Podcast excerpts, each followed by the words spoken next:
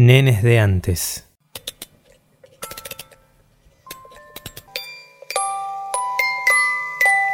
Era la segunda semana en mi primer trabajo, cuando mi jefe se me acercó y me acarició el cuello. Unos meses después ya me llamaba chiquita, con una leve sonrisa pseudo macabra que se le dibujaba en la cara. A mi compañera de escritorio le hacía masajes. Estás muy tensa. ¿Tu novia no te hace masajes? Le decía.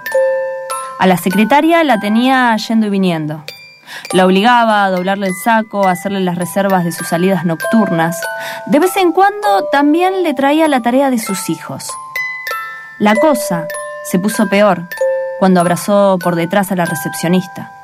Yo la encontré llorando en la cocina. No me lo dijo, pero su angustia traslucía que no había sido solo un abrazo.